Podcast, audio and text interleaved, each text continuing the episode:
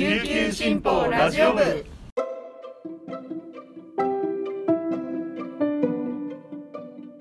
おはようございます沖縄から届ける声の長官琉球新報ラジオ部です2021年9月28日火曜日本日のパーソナリティはデジタル推進局の上里あやめが担当します今日の那覇の予報は晴れ時々曇り最低気温26度最高気温は31度となっていますはい実は私あの日曜日にですね2回目のワクチン接種を受けて昨日はお休みをいただいていましたやっぱりあの高熱を出して体調もめっちゃ崩しました先になんか接種を終えた先輩がですねアイスクリームがめっちゃ美味しく感じるよって言っていたんですけど確かに本当に美味しかったですでも自分的にもっと美味しい食べ物を見つけてしまいましたお昼ご飯にですねお茶漬けを食べたんですこれがもうなんか信じられんぐらい美味しくてなんかもうこれお茶漬けこんな美味しかったっけって疑うぐらいめちゃくちゃ体に染みましたこれからねあの摂取する方もいると思うんですけど食欲がなくなったりもするかもしれないんですねなのであの余裕があったらお茶漬けをお口に流し込んでみてくださいすごい個人の見解なんですけどとってもおすすめですそれでは本日のピックアップニュースに移りたいと思いますはじめのニュースです緊急宣言30日全面解除19都道府県まん延防止も適用せず政府県独自措置支援へ政府は19都道府県に発令中の新型コロナウイルス緊急事態宣言と8県のまん延防止等重点措置について30日の期限で全面解除する方針を固めました複数の関係者が27日明らかにしました宣言解除後の重点措置への移行も見送る見通しです菅義偉首相は28日に衆参両院の議員運営委員会に出席して対応を説明した後対策本部会合を開いて正式決定します宣言と重点措置が全国のどこにも出ていない状況は4月4日以来約半年ぶりです解除地域の飲食店への時短要請は知事判断で可能とします沖縄県は政府の宣言解除後も飲食店の営業時間短縮や酒類提供の時間制限など県独自措置を設ける方針をすでに示しています県独自措置となった場合飲食店の営業時間は認証店は午後9時認証店以外は午後8時までとするよう協力を求めています次のニュースです天然記念物琉球山亀迫る箱亀雑種個体人為的荒廃化県内今年2匹発見指揮者遺伝子汚染に継承国指定天然記念物の琉球ヤマガメとセマルハコガメの雑種とみられるカメが今年に入って2匹見つかりました琉球ヤマガメは本島北部や渡嘉敷島久米島セマルハコガメは石垣島や西表島を本来の生息域としており何らかの人の手が加わったとみられます指揮者は人為的な影響で在来種の遺伝子が損なわれる遺伝子汚染が進むと警鐘を鳴らします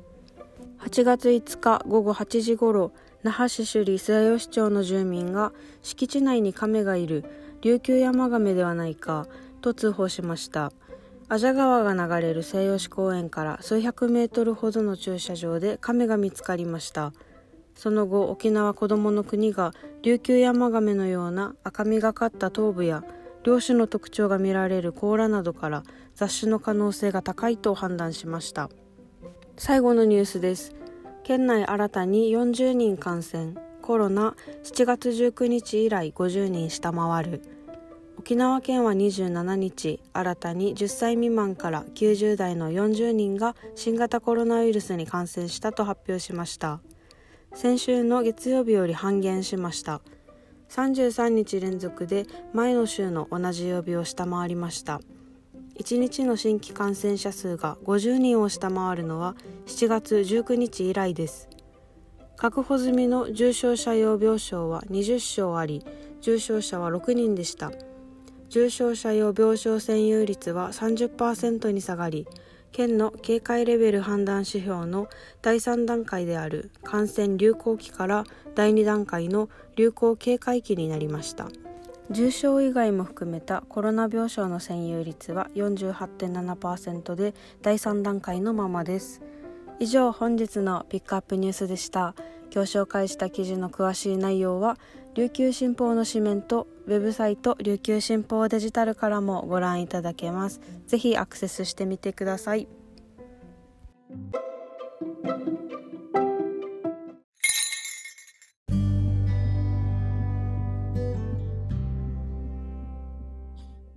続いてのコーナーは、えー、記者のおすすめ記事を紹介する一応し記者解説のコーナーです。えー、本日のパーソナリティはデジタル編集グループの玉木恵理子が担当します。そして、えー、今日の解説部員はえ中部報道グループの、え島袋良太記者です、え島袋さん、よろしくお願いいたします。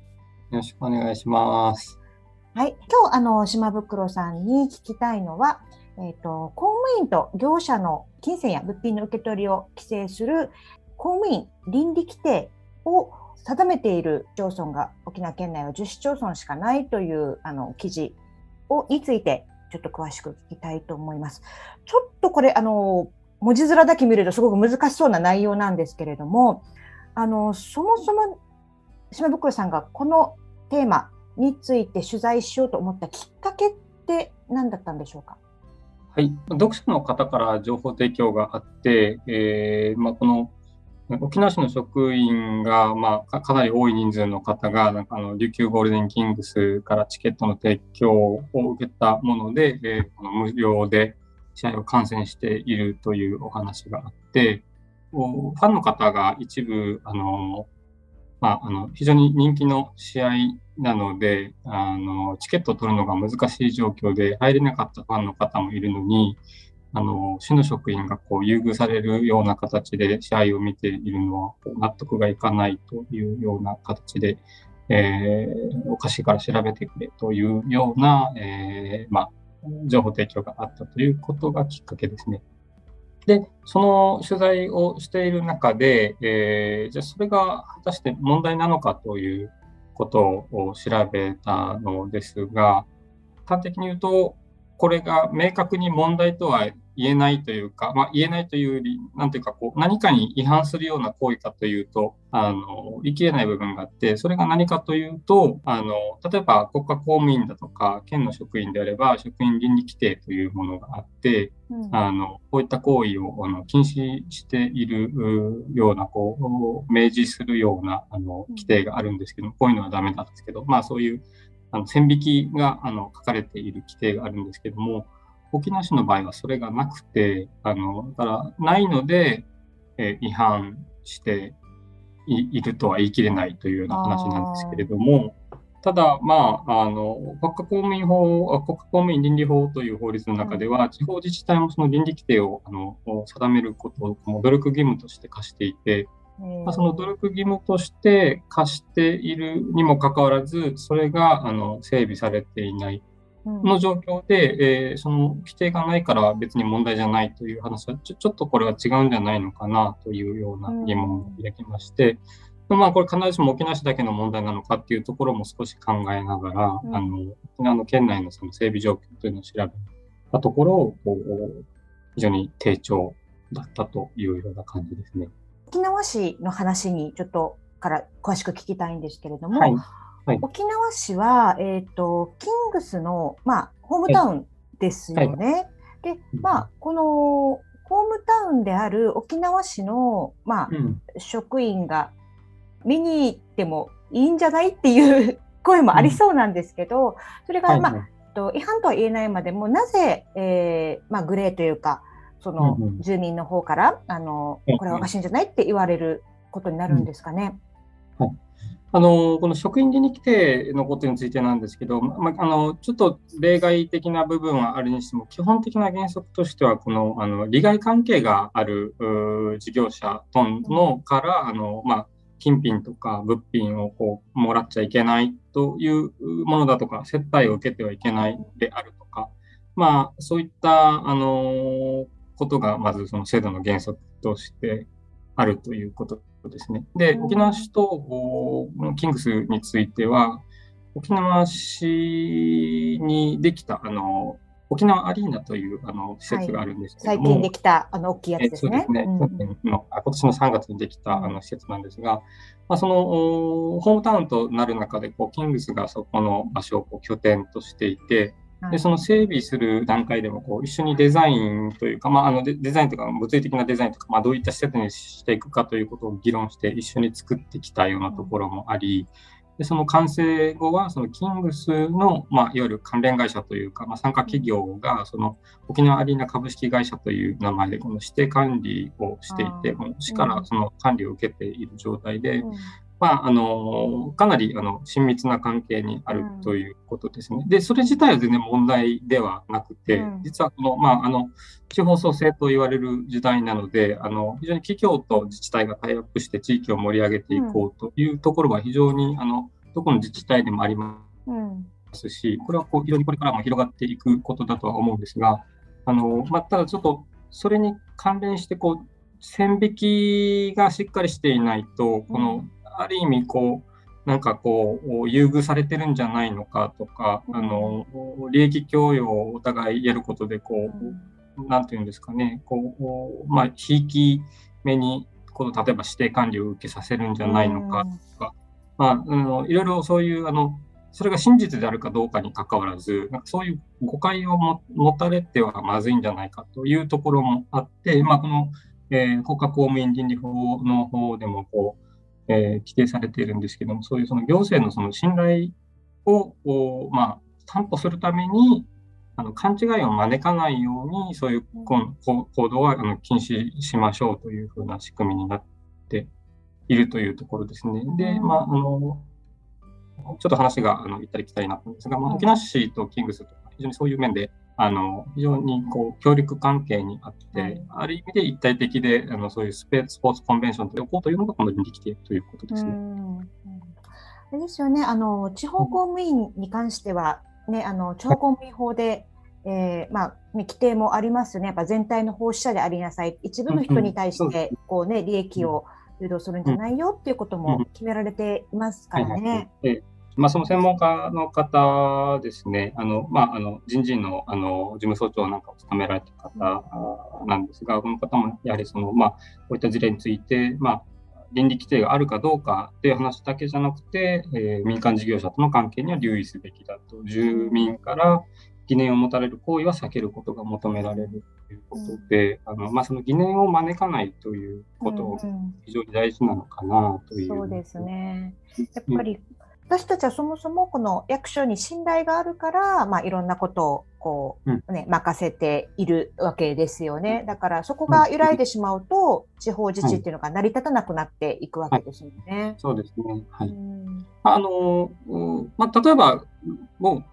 う完全にこれちょっと飛び跳ねた話ではあるんですけどこうお金を渡してあのこれだけの、まあ、いわゆる賄賂ですね、賄賂を渡して、でそれに見合う形で、あの便宜を図ってあげるということを、こう職務上の持っているその権限を使って、この便宜をこの公務員の側が図るという、これはまあ非常にもうそのままシンプルにその贈収賄ということで、あのそれ犯罪行為に当たるわけで、あのまあ、それはまあまた別の話なんですけれども、でそれをしなければいいかということだけでなくて、あの、まあ、あの、明確にそういうことがあるとかないっていうことではなくても、なんかそういうふうなことしてるんじゃないのとかって思われちゃわないように、うん、あの、変なもの、まあ、あの例えば少額のものであっても、やっぱり受け取りとか控えておきましょうとか、うん、接待を受けるとかっていうのをやめておきましょうとかこうなんかこうもうちょっと深層心理でこうなんかあのひいきエコひいきみたいなことがあるんじゃないかとかそういったことをこうあのままさにおっしゃるようにこう信頼をなんかこうあの保つためにはそういった行為もあの含めてあのやめておきましょうねというのがこう倫理規定ですねだからまあおそらく倫理という表現になってるかと思うんですが。なるほど、こう冒頭でこう下袋さんが言ってましたけれども今ねえっ、ー、と民間とこの行政が一緒になってまちづくりしていく、まあね、行政だけでもできない時代ですからっていう動きがもう、ね、ある中でやっぱりより一層、あのこの倫理規定っていうか行政の透明性とかっていうところは本当に、ね、重要になってきますね。そうですね。わ、うん、かりました。はい。えー、今日は、えー、中部報道グループの、えー、島袋良太記者に公務員の地方公務員の、えー、倫理規定についてお話を伺いました、えー、島袋さんありがとうございましたありがとうございました。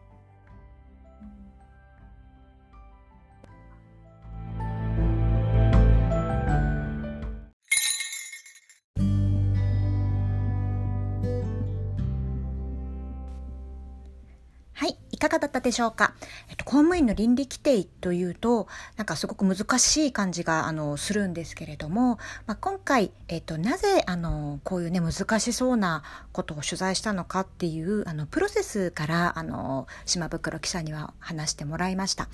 で、私たち、あ新聞記者って、なんか一つの事象があったら、これは、なぜこんなことが起きてるのかとか、えっと、どうしてこれがいけないのかとかどういう法律だったり条例とかそういうものに決まりに、えっと、反しているのかっていうことをチェックしていきます。で今回の場合は、まあ、ちょっとなんか